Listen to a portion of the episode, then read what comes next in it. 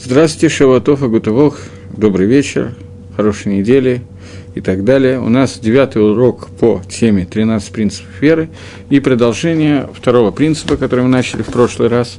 И поскольку я не до конца знаю, что я успел в прошлый раз сказать, а что нет, если будут вопросы, вы задавайте. В прошлый раз было много вопросов, мне понравилось. Но е- пока я хочу два слова сказать о том, что мы то, чем мы кончали в прошлый раз, и двинуться дальше.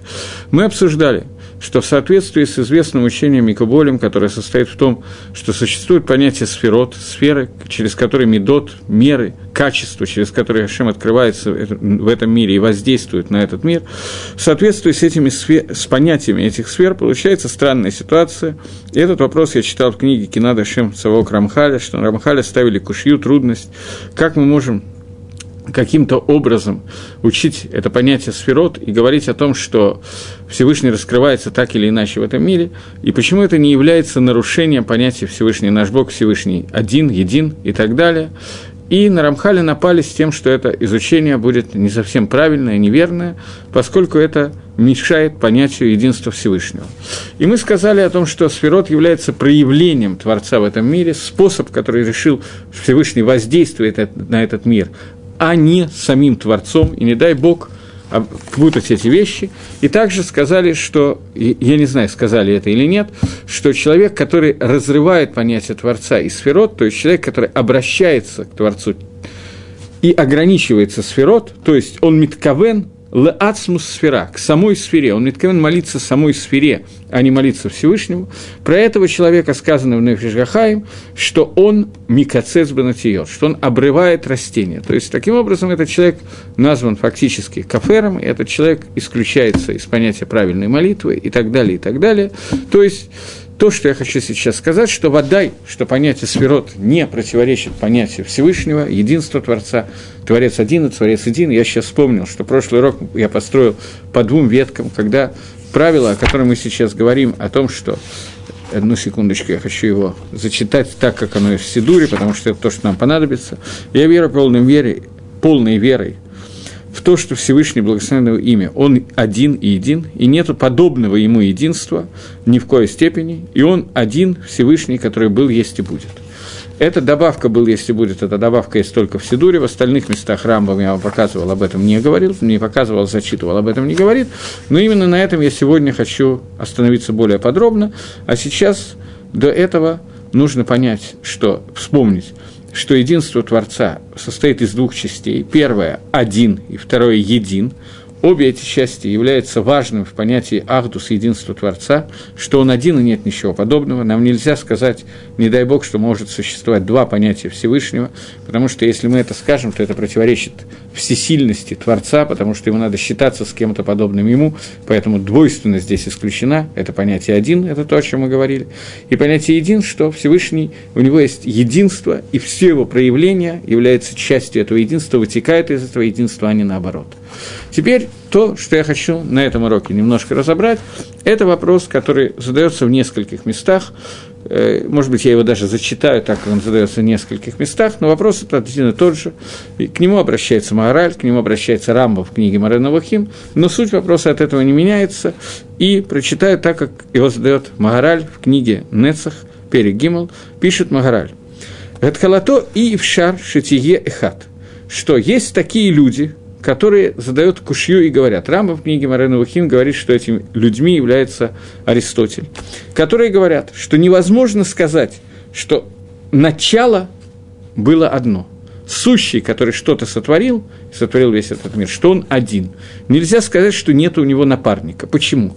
Потому что если бы начало было одно, то не могло бы из него выйти такого рибуя, такое множество миров и множество которые мы видим, множество множеств и так далее, много лики, этот мир, не могут произойти из понятия один.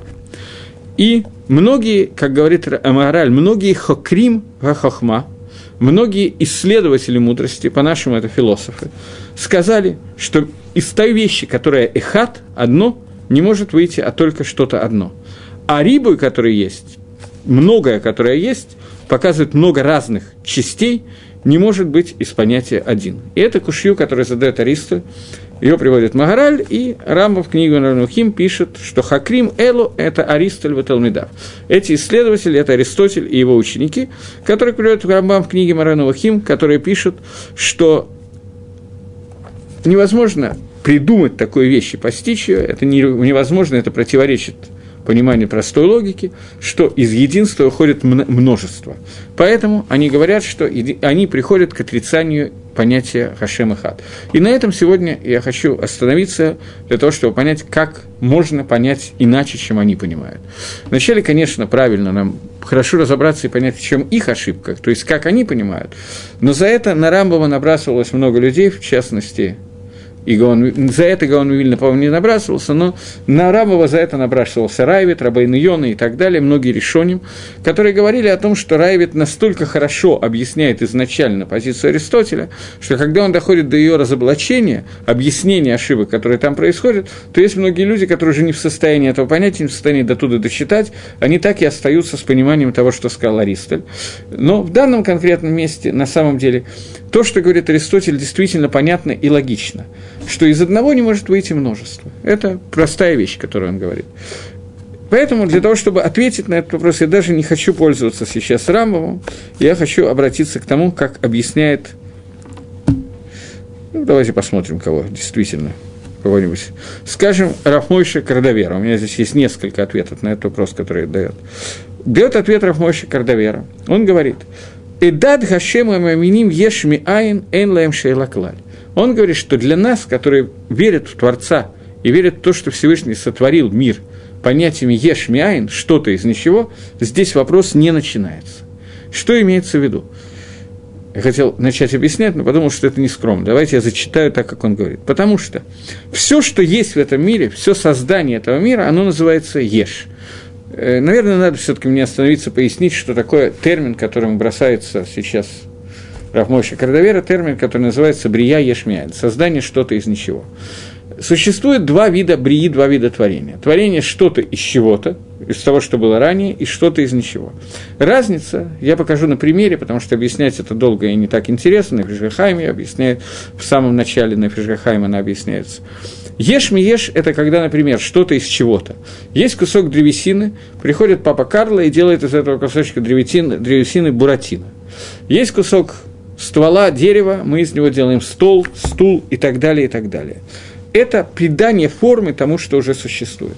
Это творение, которое называется еш ми еш, и на это творение на каком-то уровне способен человек, поскольку он создан по образу и подобию Всевышнего. И не только человек, но бобры, которые не созданы по образу и подобию Всевышнего, они строят плотины, целые сооружения и так далее, и так далее. Это придание формы материалу, который существует. Это вторая часть творения. И первая часть – это творение, которое называется Ешми Айн. Что-то из нуля, из ничего. Когда не было ничего, и возникает нечто – Этой фразой Тора описывает это создание, когда она говорит «Берешит бара элаким». Вот это вот бара элаким, это создание Всевышнего, которое в Берешит бара элаким вначале сотворил Всевышний, это фактически, практически, я не говорю, что это так, это не совсем так, но это основное создание Ешмяин, которое описано в Торе, это основное создание что-то из ничего, которое описано в Торе.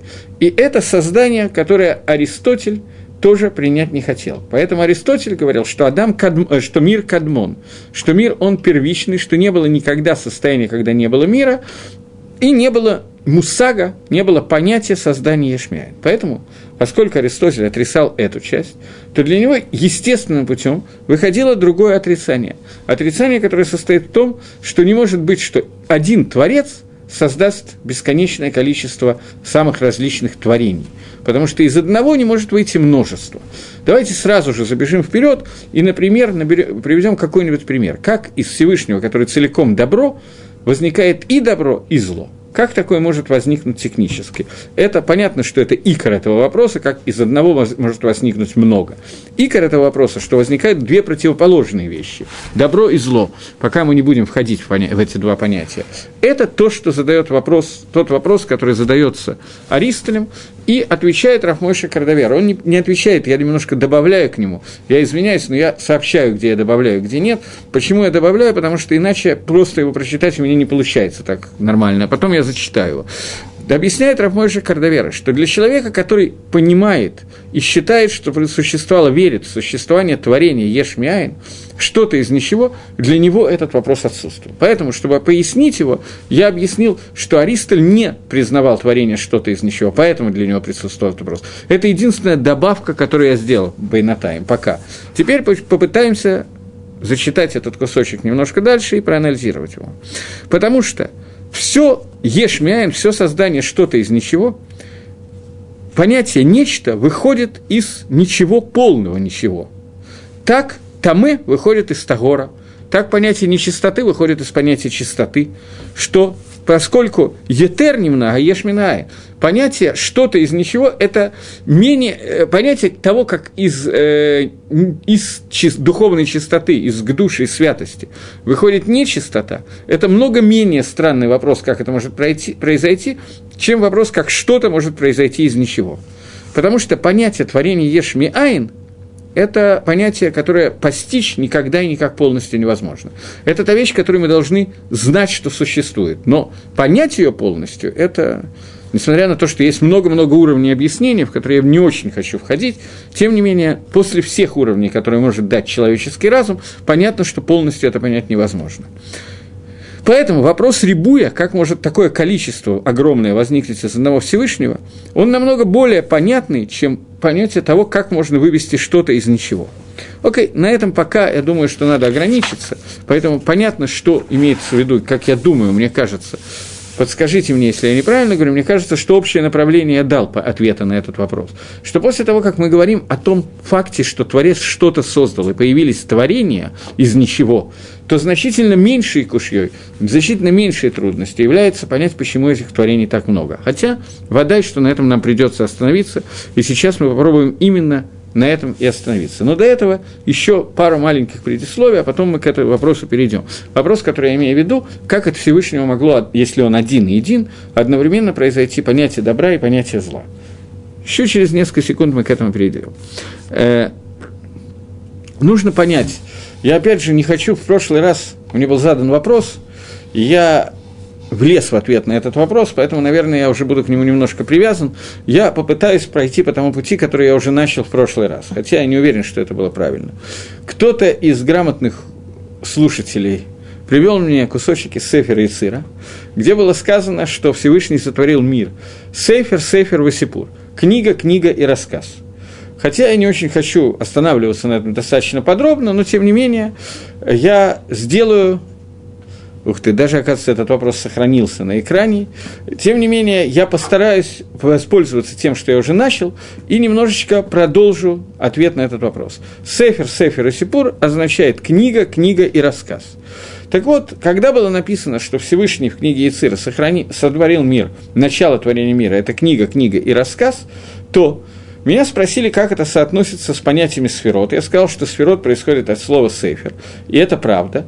Сейфер, сейфер написано там одинаково в книге Яцира. Сейфер, сейфер и и Сипур написано абсолютно одинаково. И первые две, два слова «книга» и «книга» означают, я в тот раз объяснил, как это объясняет Равит, сейчас я пойду по объяснению, которое дает Вильнюсский Гаон, это немножечко другое объяснение, но суть его не меняется. Вильнюсский Гаон говорит – что эти три меды, три качества, три сферы, о которых идет речь, это три сферы, которые называются Хохма, Бина и Дат. Равид говорил немножко иначе. Гаон на него халык, и Гаон я сейчас понимаю чуть-чуть лучше, поэтому я пойду по нему. Гаон говорит о том, что начало творения мира произошло. Сейфер, Сейфер и Сипур, которое состоит из. Первое слово Сейфер – это книга, второе тоже книга, третье – это Сипур, которое соответствует понятию хохмы, мудрости, мудрости, бины – разумению и дат – пониманию.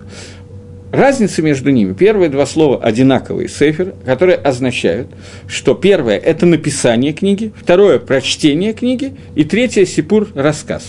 Что имеется в виду? Э, существует понятие «тот, который дает», «тот, кто принимает» и контакт между ними. Дат – это всегда последняя стадия, которая означает хибур, соединение между двумя вещами. Я думаю, что я уже неоднократно говорил о том, что само слово «дат» означает соединение. Сказано, что Адам познал Хаву. Познал – это значит соединился с ней. Так вот, дебур, рассказ, сипур – это когда Акодыш Бругу рассказывает кому-то, кто это принимает. Изначальная хохма – это когда раскрытие того, что первое, первое самый высокий, высо, самое высокое, хороший русский язык у меня, самый высокий, самая высокая степень раскрытия Творца, раскрытия воли Творца, его желания, находится в том, что он это желание каким-то образом записывает, это первая сейфер, первая книга, ее еще никто не может прочесть, но на каком-то уровне есть некий гилу, есть некоторое раскрытие воли Творца. Второе раскрытие, когда эта книга уже воспринимается кем-то. И третье, когда есть контакт между тем, кто дает, и тем, кто берет. Эти три уровня называются хохма бина дат, я более или менее доходчиво, мне кажется, сказал. И это сейфер, сейфер и сипур, который, с которых начинается книга Яцира. С этого же начинается книга, еще некоторые книги, Сейфер Дециньюса и другие книги, которые начинают объяснять, как создавался мир. И это то, о чем сказано «Берейшит бара элакима да шамай ваарец» и переводит Таргум Анхелус «Берейшис бехахмота».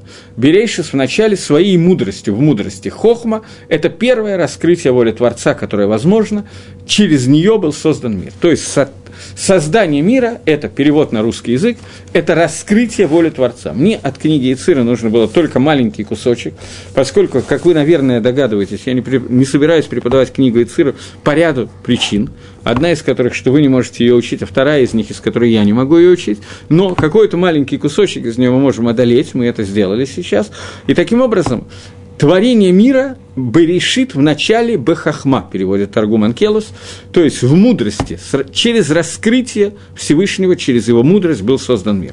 То есть, теперь после того, как я что-то уже вам открыл, о чем идет речь, то понятна такая вещь, что мудро... Всевышний хочет, чтобы он каким-то образом был раскрыт в этом мире. Хахма – это первое раскрытие уровня Всевышнего. Через нее идут все остальные раскрытия, которые спускаются ниже, ниже и ниже. Последний из которых называется Малхус, то есть царство. Это раскрытие Всевышнего как царь, как тот, который управляет миром. До этого есть еще некоторое количество, на которых мы не будем сейчас подробно останавливаться. Это есть те эсер сферот, о которых все время говорится, когда говорится о десяти сферот, начиная от Хохма и кончая Малхус. Каждый из них является очередным уровнем раскрытия Творца, и само творение мира идет через раскрытие Творца. Изначально, когда Творец раскрывается никому, потому что никому нету, потом, когда есть кто-то, кто на каком-то кто-то очень высокий, не мы с вами, который может это раскрыть и принять, и так далее, и так далее, до нас с вами, которые могут воспринять Всевышнего через атрибут его Малхуса из его царства. Этого нам достаточно, понятия этих понятий сферот, нам достаточно для того, чтобы попытаться двинуться дальше. То, что я хочу от всего этого, это сказать, что, суще... что творение мира начинается с гилуя раскрытия Всевышнего, раскрытия его воли, его желания и так далее. Поэтому сфера кетера, о которой мы не говорим, кетер – это рацион Всевышнего, желание Всевышнего, который еще никак нигде не раскрыт. Поэтому он выходит через хохму. Поэтому бехохма Всевышний сотворяет мир. На этом пока нам достаточно для того, чтобы понять одну из вещей, для которой мы говорим. Всевышний захотел, чтобы его верхнее желание было доступно людям на каком-то уровне. Люди могли понимать его пути и его проявления и так далее. И он хочет, чтобы мы пытались это понять и преследовали это, и бежали за этим, и стремились к этому, и так далее. Так пишет Дат Твунас э, Рамхаль в книге Дат Твунот. Я сейчас зачитал кусочек. Еще раз. Всевышний мог бы ничего этого нам не раскрывать, но поскольку захотело высшее желание, чтобы люди могли каким-то образом понять немножечко из его путей и немножечко из его действий, и наоборот – хочет Всевышний, чтобы они пытались и стремились к этому очень сильно, поэтому выбрал он, чтобы действия, которые мы производят люди, привели к тому, чтобы у нас были какие-то мусагим и так далее, какие-то понятия для того, чтобы понять Всевышнее. Нам мудрецы наши открыли, что это раскрытие воли Творца открывается в книгах, которые обычно называются Маасеби Решит, то есть какие-то книги Каболя, но нам не нужно сейчас подробно останавливаться. Сейчас я зачитаю вопрос, который пришел, и потом мы двинемся дальше. Или, подождите, с вопросом я хочу закончить одну мысль. Так вот, после того, как мы узнали, что желание Творца состоит в том, чтобы мы с вами, так написал Рамхаль, давайте ему поверим, чтобы мы с вами понимали, каким образом был, частично понимали, каким образом был сотворен мир, то есть творение мира я имею в виду сейчас, раскрытие желания Творца в этом мире, это и есть творение мира, то поскольку Творец хочет, чтобы мы это каким-то образом, на каком-то уровне могли понять, то поэтому Творец раскрыл нам одну вещь. что изначально первое, я боюсь слова творение, это еще выше, чем творение, первое раскрытие Творца, которое он сделал, оно было только в виде один. Он раскрыл что-то одно, мир Ацилус, я не хочу входить в детали. Поэтому это еще не творение, это выше, чем творение. Но первое раскрытие, которое раскрыл себя Всевышний, оно тоже было на уровне один. Поэтому из него уже начинаются раскрываться какие-то вещи. И таким образом объясняет Балы Кабала, люди, которые занимаются сферот, кабалой и так далее, кушью, который задал э, Аристотель, скажем так, и который задал Магараль, который говорит о том, что не может быть, чтобы из одного вышло множество. Он говорит, нет, из одного вышел тоже один – но этот один, в нем было потенциально возможно зайти на множество. Поэтому нужно было невероятное количество, то, что называется в современной терминологии Торы цимцумим, цимцум – это сокращение и так далее, для того, чтобы через бесконечное количество сокращений дошло до того, что откуда-то после какого-то сокращения может произойти 2, 3, 4, 5 и так далее. Но изначальными, изначальные гилуим раскрытия Всевышнего были только, тоже только на уровне один. Поэтому Этим отвечает Балей Кабола на вопрос, как из одного может выйти множество. Более или менее понятно? Теперь вопрос, который здесь возник. Пасхальной Агаде говорится, вывел нас Господь из Египта непосредственно Алгела, не Серафима, не через посланца, а сам благословен он лично. Э, э, остановите, я не вижу. Тяжелый вопрос возникает. Зачем это сказано? Еще страшнее, зачем это сделано? Разве заметил бы кто-нибудь разницу? Что это добавляет к нашему пониманию единства, способа управления миром? Спасибо за уроки.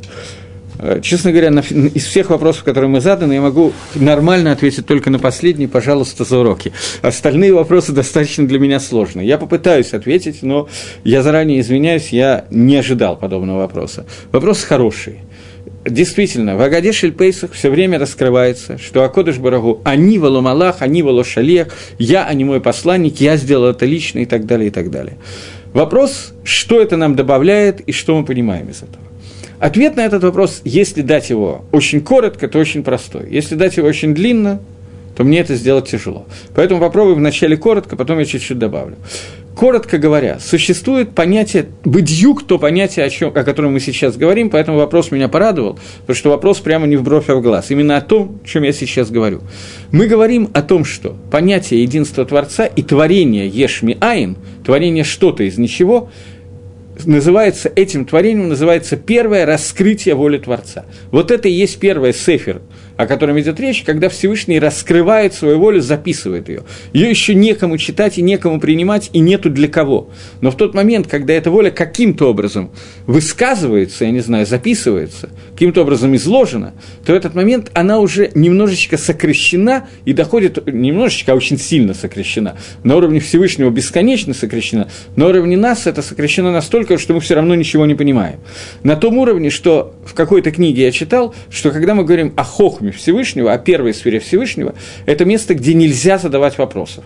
Можем какую-то часть оттуда увидеть, но вопросы там не шейхим. В следующей сфере бина это есть возможность задавать вопросы, но ответов там все равно не будет. А вот в третьей уже есть возможность получить ответы.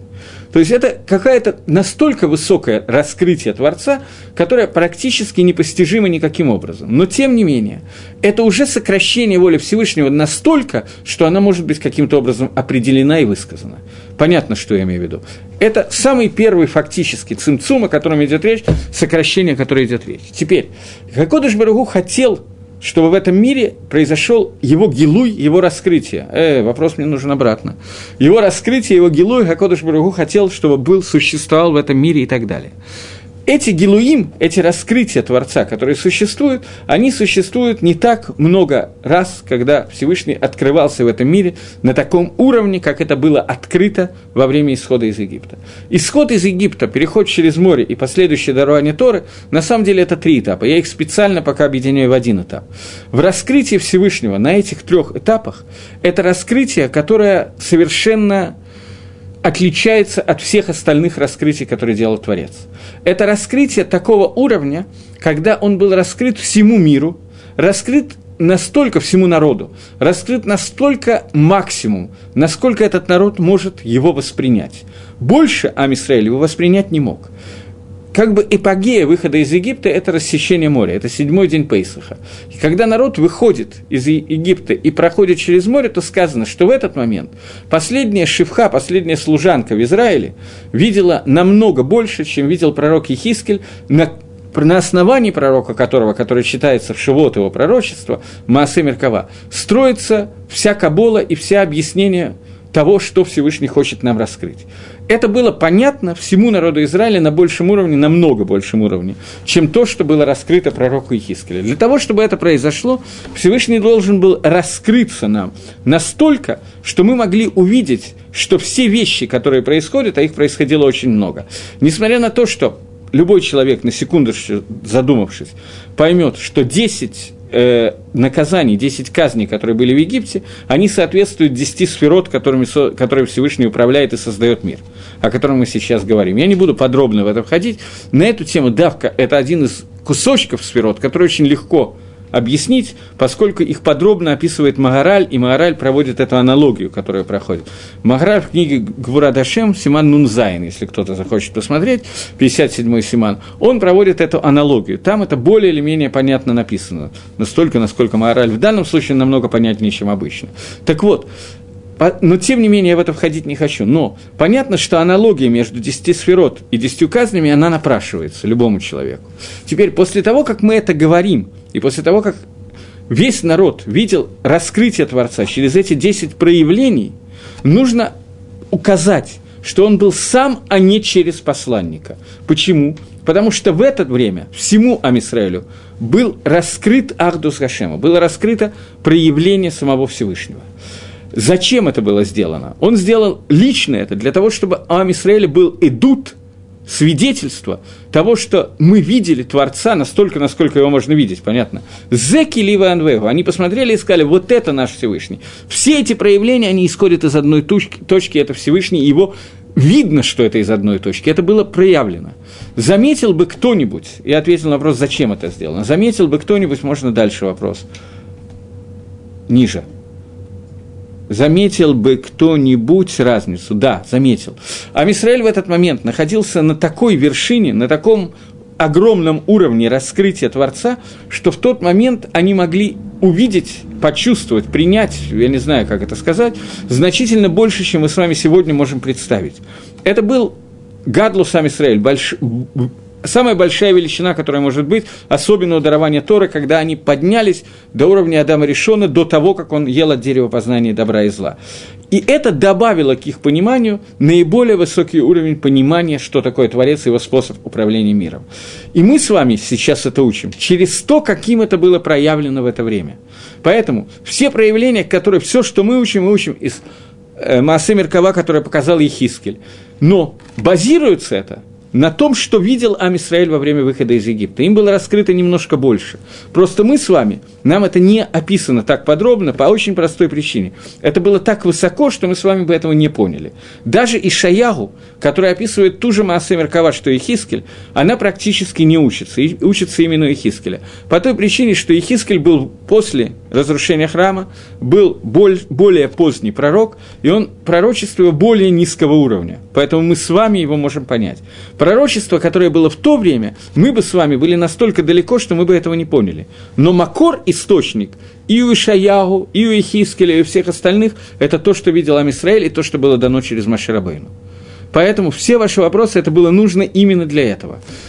Как это учить конкретно из этих суким, это достаточно сложный вопрос, мы сейчас не будем входить, но если кто-то хочет действительно этим заняться, то на эту тему есть Магараль Симан Нузайн город Гашем. Просто, во-первых, я не готов к этому, во-вторых, может быть, я даже не так плохо эту часть помню, потому что она мне очень понравилась, но это не наша тема. Но то, на что вы спросили, я думаю, что я дал ответ на этот вопрос. Теперь э, двинемся дальше. Этот вопрос можно убрать, появился новый вопрос. Спрашивает я видел в книге Кузарь Абьюдали, говорит о Сефер Сефер, Сефер Сипур Сефер, Сефер Сефер Сипур. Делит на три... Окей, хорошо. Это правда. И Сефер Кузари, и Гаон Вильна добавляет те вещи. Смотрите, я не планирую учить сейчас Сефер и Цира. Нахон, что три вещи, Хохма, Бина и Дат, соответствуют трем видам материи, э, из которых создан материальный мир сегодняшний. Это воздух, вода и огонь. душа, живот, голова, влажность, холод, семь двойных перечисляет название. Все это правда, нахон. Смотрите, это я не могу сейчас входить, это совсем не раз вопрос. Э, еще вопрос. Э, в момент дарования Торы в облаке были четыре существа. Это были ангелы? Нет, это были не ангелы. Окей. На второй вопрос, который Дана из Ростова задает вопрос, я собираюсь чуть дальше сказать, хотя я уже не уверен, что я это успеваю. На первый вопрос, все-таки, поскольку вопрос был задан, я должен дать какой-то ответ на этот вопрос, то в Сефер Кузари на русском языке, это страшное оружие в руках пролетариата, я понимаю, приводит совершенно непонятные вещи. Раби Иуда и Леви написал эту книгу, первые три главы, вполне читабельные и понятные. Четвертая глава, которая там приводится, она невероятно тяжелая, невероятно тяжелая в чтении и понимании, независимо от того, на каком языке мы ее читаем. Э, действительно, Кузари пишет, и Вильнюсский Гаон объясняет это довольно подробно, как связано три вида материи, а именно воздух, вода и огонь, с тремя главными сферот Хохма, Бина и Дат. Создание состоит в том, что понятно, что когда мы говорим о воздух, огонь и вода, то это связано с большим и меньшим материальностью, большей и меньшей материальностью. Огонь наиболее не будем входить в эту часть, э, существует Воздух – это промежуток между огонь и вода. Существует понятие, которое существует, эти первые три сферы, они делятся на три кава, на три уровня, из которых, которыми управляется мир. Уровень хесед, дин и рахамим. Добро, э, суд и милосердие. Эти три вида соответствуют хохма, которое является бесконечное добро, бина, которое соответствует суд, и дат, который является промежуточным между ними, которая соединяет их вместе является средней линией, которая выходит. Все вещи, которые существуют, делятся на эти три линии – право, лево и э, посередине. Э, теперь правая должна быть чуть больше, левая чуть меньше и так далее.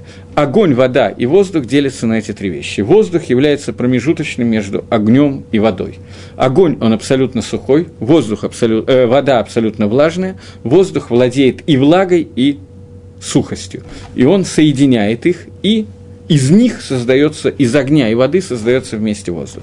И дальше все управление миром, которое начинается с этого места, оно продолжается на этих трех уровнях. Поскольку вы этот вопрос уже сказали, то я не буду дальше входить в остальную часть вопросов, но если вы помните, то сказано, что в Рожа Шона, в Новый год, когда судится народ, Новый год – это время, когда были Сефер, Сефер и Сипур. Вот эти три создания, которые были, это первое, что произошло, которыми создан весь мир, Сефер, Сефер и Сипур.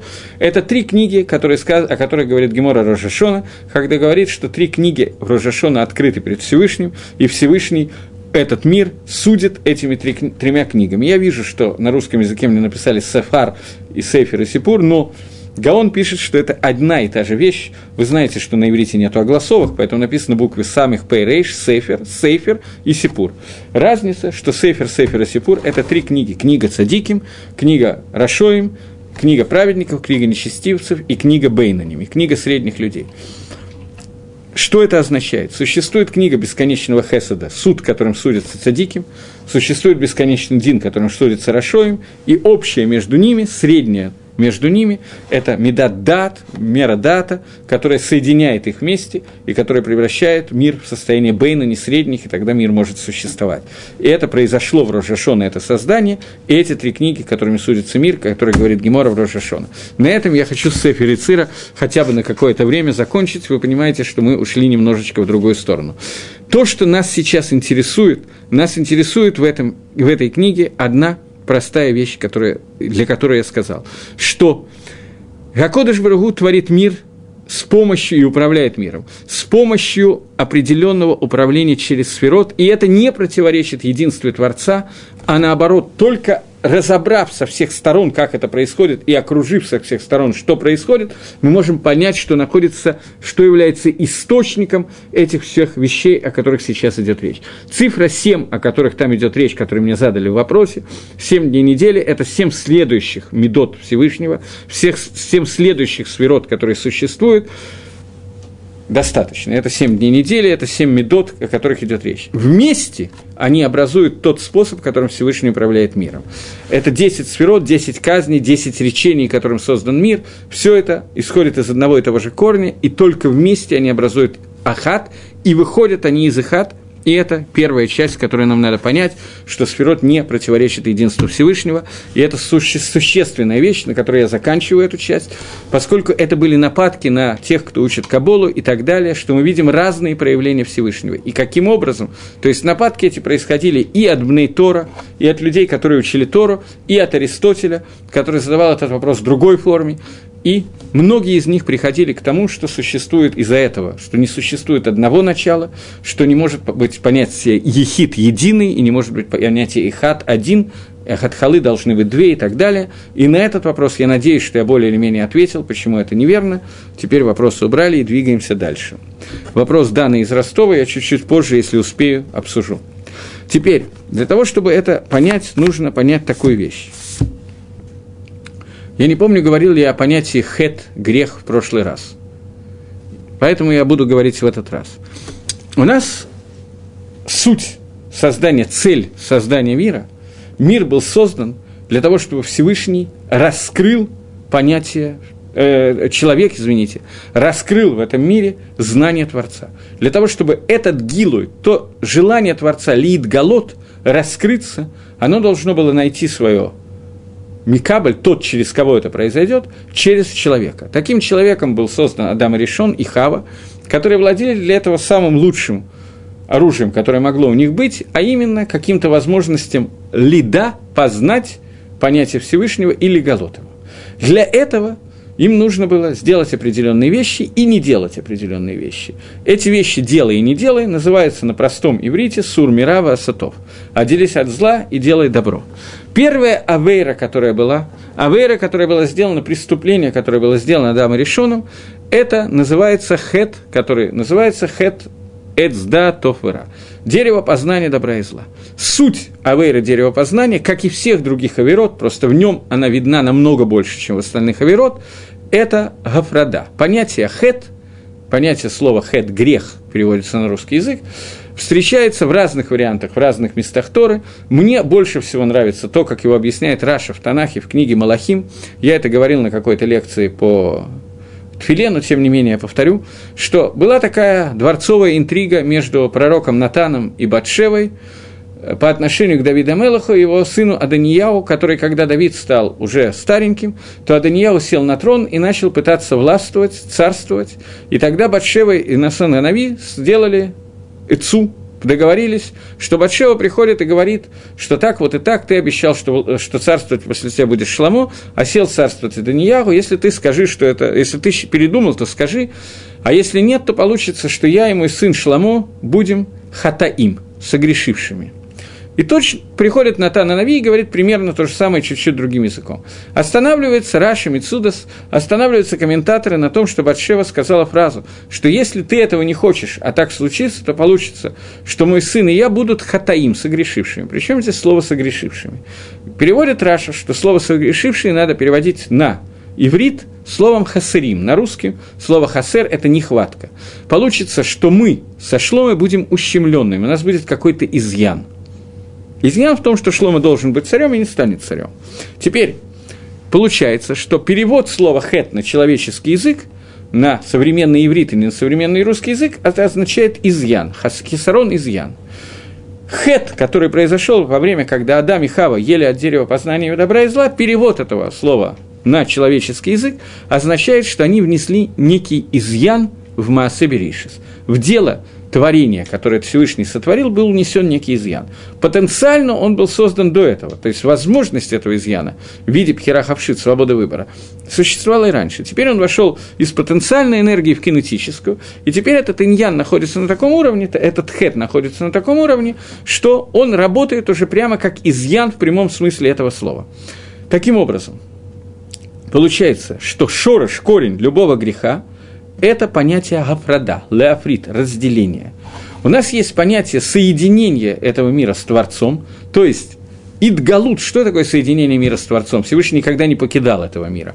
Он соединен с ним абсолютно так же, как с любым другим миром и так далее. Но есть места в мире, где Всевышний Мигуле открыт намного больше.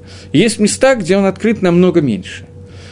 Хет, понятие преступление, которое делает человек, он вносит в этот мир то, что в этом мире уменьшается Гилу Гашема. Есть некоторая афрада, некоторое разделение между раскрытием Творца и теми, кто воспринимает это раскрытие. Это понятие хет, хисарон, изъян. Поэтому первый изъян, который вошел в этот мир, это изъян, который вошел в тот момент, когда Адам и Хава ели от дерева познания добра и зла. Я уже однажды говорил на эту тему, но в результате я опять же планировал сегодня на другую тему говорить, но вижу, что мне придется из-за ваших вопросов. Я считаю, что отвечать на вопросы это достаточно важно, поэтому я рад, когда вы задаете вопросы, и жду следующего вопроса, пока я разговариваю. Но из-за этого я должен немножко сменить тему лекции, поэтому я коснусь такой вещи, что совершенно непонятное явление, которое рассматривается абсолютно всюду, это вопрос, как могло произойти, что Адам и Хава ели от дерева познания добра и зла. Рав Деслер – в книге Мехтав Мильяу рассматривает это как авейра, которая была сделана Лашем Шамаем, преступление, которое было сделано во имя небес. Что означает понятие преступления во имя небес? Это значит, что человек, зная, что Всевышнему не хочется, чтобы я сделал то-то и то-то действие, тем не менее, понимая результат этого действия, хочу это сделать, поскольку в этом есть какое-то увеличение кидужа Шема, освящение имени Всевышнего, э, Гилуй Гашема, раскрытие Творца и так далее. Такая вещь практически невозможна и неправильна. Тем не менее, Танах описывает пару раз такие вещи. Одна из них – это то, что решили Хава и Адам, есть от дерева познания добра и зла. Когда Нахаш обращается к Хаве и говорит, разрешил ли вам Всевышний есть от, э, э, запретил ли вам Всевышний есть от любых деревьев в саду, то отвечает на это Хава, что от всех деревьев сада мы можем есть, только от одного дерева, которое находится внутри сада, от него мы не можем есть, и к нему мы не можем прикасаться, потому что в тот день, когда мы будем от него есть, в этот день мы умрем. Э, э, Нахаш говорит Хави, что нет, вы не умрете. Наоборот, если вы будете есть от этого дерева, то вы станете подобны Всевышнему в том, что вы сможете творить миры. Поэтому Всевышний нам, вам запретил это делать, потому что он не хочет, чтобы вы могли творить миры, чтобы только он мог творить миры. Для того, чтобы понять, что означает творение миров – не понял, что-то мне пишут записку, но я, к сожалению, не очень понимаю, какую. Что, чтобы понять, что означает, что Всевышний сказал, что вы сможете творить миры, это кавана этого, то, что э, творение мира Творцом – это сокрытие Творца в мире. В том месте, где Творец не раскрыт, том месте можно что-то поместить другое. Потому что если есть только Творец, то ничего другого там уже поместиться не может технически. Поэтому существует с нашей точки зрения, это неверно, только Мицидейну это так, с нашей точки зрения, существует некоторое место, в котором не ощущается Творец, и тогда там может быть мир. Слово «мир» на иврите – это слово «гаолам» – «мир», происходит от слова «гейлем» – «сокрытие», Поэтому, когда мы говорим «Борухата Ашем Элокейну Меле Гаолам», то мы упоминаем о сокрытии Творца в этом мире. Там, где скрывается Творец в этом мире, там может быть... Э, там может быть второй человек, который мне задает этот вопрос, первый человек был в эту пятницу на уроке, на другом уроке, сказали, что Целавхат, который описан в этой недельной парше, который собирал дрова, по одному из мнений, так объясняет Маарша в Геморе Шаббат, он собирал дрова для того, чтобы научить Амисраэль, что за нарушение Шаббата есть смертная казнь. И что собирание дров – это нарушение Шаббата, чтобы выучить новую Галаху, для этого он жертвовал собой. Поэтому это пример Авейры, которое было сделано во имя небес. Это не так. Почему это не так? Потому что Гемора не приводит нигде это как Авейр Лишма. Он хотел, чтобы через него научились, это правда, но Авейр Лишма это немножко другое. Сейчас я попытаюсь объяснить, что это такое.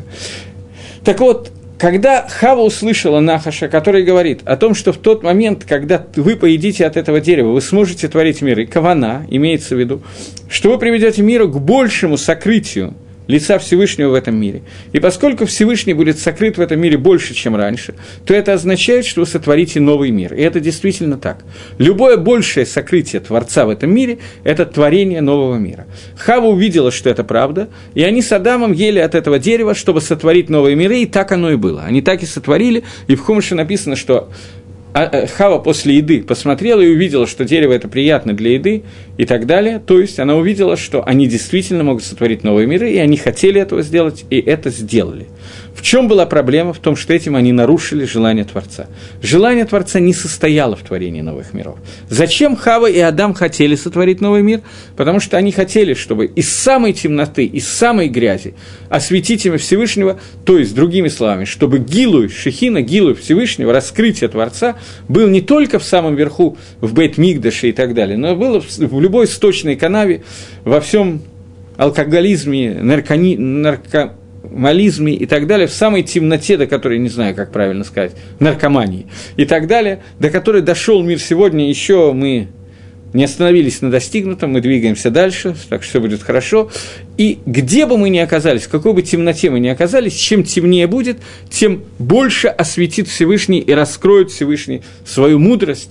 И это раскрытие мудрости, это и есть Кидуш Хашем, и это то, для чего создан мир, и это то, что хотела Хава и Адам увеличить и так далее. Это было Авейра Лишма, они хотели сделать больше, чем хотел Творец. Но это было неверно.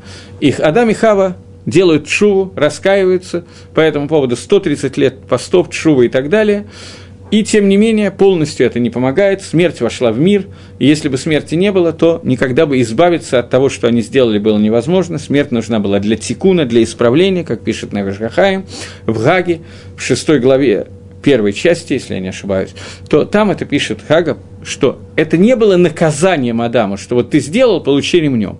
Нет, имеется в виду, что ты сделал, поэтому из-за того, что ты это сделал, поэтому теперь придется привести тебя в, то, в новое состояние, потому что иначе, иначе – не получится, что у тебя будет возможность очиститься от того, что ты сделал. Новый вопрос, который мне пришел. Если был изъян, то значит он был запланирован Всевышним и контролирует весь процесс. Это так и не так. Вопрос, который вы задаете, вопрос стандартный, уже задан только на этом курсе много раз. В прошлый раз я уже отвечал на этот вопрос. Вопрос, который состоит в том, что Всевышний дает человеку свободу выбора, при этом планирует и знает, и дает ему возможность ошибиться, и знает, будет ошибка или нет. Другими словами, вопрос, который состоит в том, что как свобода выбора человека соотносится со знаниями и с планами Всевышнего. Этот вопрос, который является одним из вопросов, на который Иов ошибался и не мог дать ответ, и говорил, что пришел к тому, что свободы выбора нету, Всевышний все запрограммировал, поэтому нечего меня наказывать, я сделал то, что ты хотел. Мы знаем, что это неверно, мы говорили уже несколько раз, поэтому подробно я не хочу еще раз отвечать на этот вопрос, поскольку я помню два раза, как я отвечал на этот вопрос. Один в этом курсе, другой в курсе Иова. Вопрос очень хороший, и Рамба пишет, что полного ответа на этот вопрос на уровне человека быть не может – это может быть только на уровне Создателя. Как его мудрость и его знания соотносятся с тем, что я при этом имею свободу выбора. Простой ответ на этот вопрос, что эти знания от меня скрыты, поэтому мне это не мешает выбирать. Но мы говорили, что это не полный ответ на этот вопрос. Вау, чего-то я сам предложил задавать вопросы. Последователи Шабата и Цви хотели исправить мир через нарушение мицвод, и это отголоски ошибка Адама. Как любая другая авейра, которая сделана в этом мире, любое преступление, которое сделано в этом мире, оно, в нем есть шемец, искры ошибки Адама и искры Хедга Эгель, когда евреи сделали золотого тельца. Нету ни одной авейры, в которой не входит часть этих авейрот, которые не являются корнем этого вопроса. Но при этом понятно, что у Шабата и Цви его последователей существовала свобода выбора, и они не могут свалить свои авейрот на Адама Решона. Это тоже безусловно. Но без ошибки Адама Решона, вы правы, ни одна другая авейра в мире не может произойти. Окей. Шабатаем Сви мы сегодня заниматься явно не можем. Теперь двинемся немножко дальше. Так вот, любой хет, любая вера вносит изъян в этот мир. Теперь меня интересует, в какое конкретно место входит изъян. Это вещь, которую понять достаточно трудно и тем не менее возможно. Прежде всего, я хочу, чтобы вы знали такую вещь, что существует 13 мер милосердия Всевышнего, которые были раскрыты Маширабейну на горе Синай, После того, как евреи сделали золотого тельца, и Маширабейну молился и говорил Всевышнему о том, что прости этот народ заслуги Авраама, Ицхака и Якова, молитва Маше услышана. И Всевышний говорит, что он прощает из-за заслуг Авраама, Ицхака и Якова. Но он говорит ему еще одну вещь что ты думал, что после того, как заслуги Авраама, Ицхака и Якова кончатся, то не, не за что будет просить прощения, я раскрою тебе сот, тайну что даже когда не будет никаких заслуг у Амисраэля, то есть одна вещь, которая не связана с заслугами Амисраэля, за которую Амисраэль может получить прощение. Дыгайну, а именно, это заслуга, которая называется... Не заслуга. это шлоши с рамидот рахами, 13 мер милосердия Всевышнего, которые, из которых исходит все. Я не буду сейчас их объяснять, Кими Думени, как мне кажется, я один раз давал по ним урок перед каким-то Йом Кипором, но сейчас я хочу затронуть только первый из них. И то, две первые из них, которые я сейчас скажу, по некоторым мнениям, по Альпикабола они не входят, 13 принципов, 13 э, мер милосердия, по другим мнениям они входят. Альпикабола, они являются предисловием к ним. Но в любом случае, из них рождаются все 13. И по, тем, по другим мнениям, по, мах, по любому части Махлокиса, из них рождаются все остальные. Эти два первых атрибута, о которых мы говорим, атрибуты милосердия Всевышнего, звучат одинаково. Гашем, Гашем, четырехбуквенное имя Всевышнего. Что имеется в виду? А Кодыш Барагу, который был, есть и будет, который знает будущее и знает, что человек в будущем согрешит, он дает ему гашпо, влияет на него и дает ему жизнь и возможность существования. Зная, что он сделает Авейру. После того, как он сделал Авейру, он продолжает давать ему свое влияние и давать ему жизнь и так далее, несмотря на авейру, которая произошла. Другими словами, наши авейрот, они доходят до самого верха, но до определенного уровня. На уровень имени Всевышнего Ютка и Вавкой, четырехбуквенного уровня, до туда наши авирот не могут внести бгам, изъян ни при какой погоде, ни при каких наших действиях. Поэтому всегда остается место внутри Всевышнего, место, которое мы не можем запоганить. Я не знаю другого слова. Поэтому из него рождается то, что Всевышний может, тем не менее, дать нам возможность через нас Шуву исправить то, что мы сделали. И это, на этом держатся все 13 принципов, которые, принципов милосердия Творца, которые были раскрыты Маширабейну на горе Синай. Но мы говорим про имени Юткой Вавкой.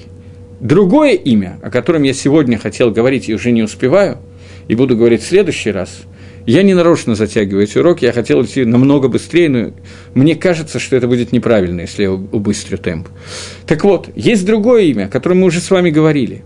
Имя, которое называется именем Элоким.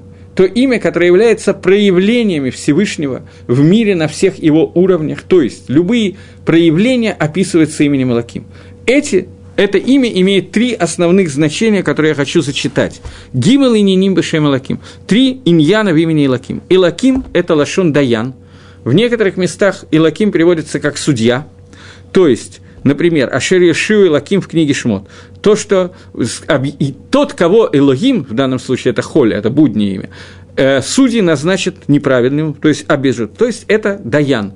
Имя Элаким Всевышнего – это имя, которое отражает его Медаддин и то, что он судит нас.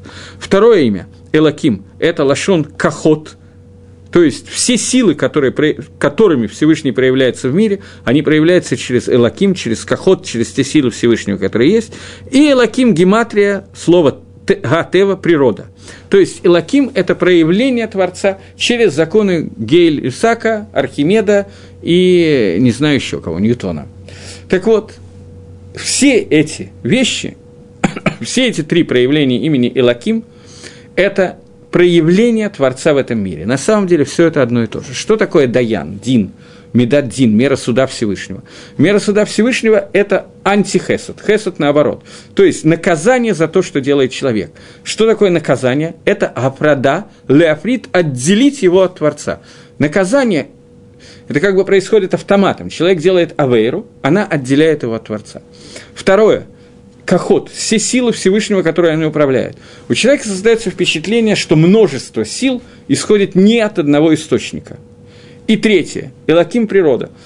Мы знаем, тут далеко не надо ходить, возникает много человек, которые на протяжении от сотворения мира и до сегодняшнего дня начинает выдумывать разные истории о том, что мир произошел путем какого-то первичного взрыва, который происходит путем такой-то секой-то реакции и так далее, потом молекулы встречаются и так далее, и так далее, и доходят до производства Дарвина из обезьяны. Но, тем не менее, эта идея захватывает и так далее, и существует она, поскольку Элаким отражает Тева, Элаким отражает разные силы, Элаким отражает наказание, и все эти вещи рождают понятие, которое в конце концов приходится к тому, о чем я сегодня хотел говорить, я буду говорить только в следующий раз, понятие Авойды Зора или Элогима Хирим, другие бога. Обратите внимание, что имя Всевышнего, Элоким, оно же употребляется для того, чтобы сказать Элогима Хирим, другие бога, то есть Авойда Зора. Может ли быть что-то более гестер по ним, более сокрытое в этом мире, чем когда Творец воспринимается как Эдезойра, как идолопоклонничество.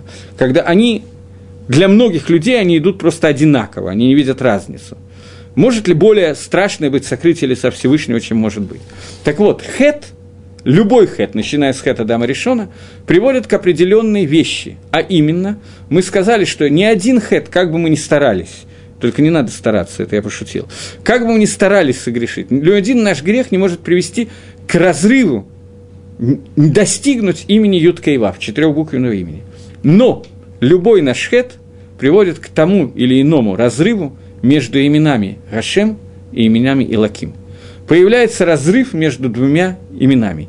Именем Юткой и основным именем Творца, через который он Мигавеет Гаалам делает так, чтобы мир существовал, и всех кахот – всех сил, в том числе сил суда, природы и так далее, которыми Юткой и управляет этим миром.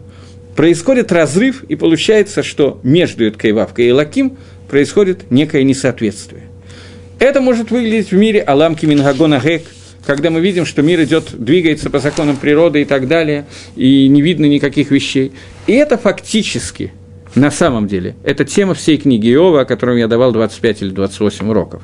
Когда Иов говорит о том, что не видно руки Творца. Мир отдан, он создан и дальше. И это одно, один из видов ошибок, к которым приходит Аристоль, Плутон и так далее, которые говорят о том, что даже если мир был создан Всевышним, Аристоль это отрицает, Плутон нет, но даже если мир был создан Всевышним, то после этого – после создания мира Всевышнего, то Всевышний устранил себя, он запрограммировал, и мир дальше идет по собственным законам, которые законы природы, а Всевышний занимается своими делами. У него сейчас обеденный перерыв. И так далее. Возникает это, это и есть разрыв между понятием Илаким и понятием Ашем. На эту тему очень подробно и длинно лучшее из всего, что я видел, может быть, есть много лучших вещей, но я, как вы понимаете, количество материала ограничено, но на эту тему хорошо пишет книга Нефиш Гахаим, которая объясняет, что это и есть весь иньян Авойда Зойра, суть проявления Авойда Зойра в этом мире, первых поколений, начиная с Доры Нош, с поколения Хеноша, состояла в том, что они начали служить Авойде Зойре, говоря о том, что проявление сил, которые мы видим, это отдельные силы, которым надо молиться и поклоняться и так далее. Поскольку у меня есть одна минута, то я не буду зачитывать, а скажу своими словами. То есть мы должны обращаться с молитвой и с авойдой не к Творцу мира, а к той силе, которая сейчас воздействует на каждый из этапов и так далее, и так далее. Мы к этому вернемся в следующий раз. И они пришли к тому, что здесь я лучше все-таки зачитаю. Мы пришли к тому, что Гаяник Шав Эцлам у них засчитывалось. Хулин в Исур Гомор – холь будним и полным запретом и хуцпак дала большой наглостью обращаться ко Всевышнему в Тфиле, к его имени Юткой Вавкой, и просить от него какие-то свои нужды, чтобы он на них воздействовал. Всякой мелочи материального мира, которые мне нужны, я буду спросить у него, нет. Я не имею на это права, это, это абсурд, так они считали. И поэтому они обращались к той силе, проявление Творца, которое работало на это, отрывая его, ее от Творца. И они кивну, сделали кавону своей работы и службы только этим силам, которые Всевышний направлял через звезды и созвездия. Отсюда возникло понятие Авет Кахавимова Залот, служитель звездами созвездием. Это Нефиш Гахаим Шар Гимел Периктет.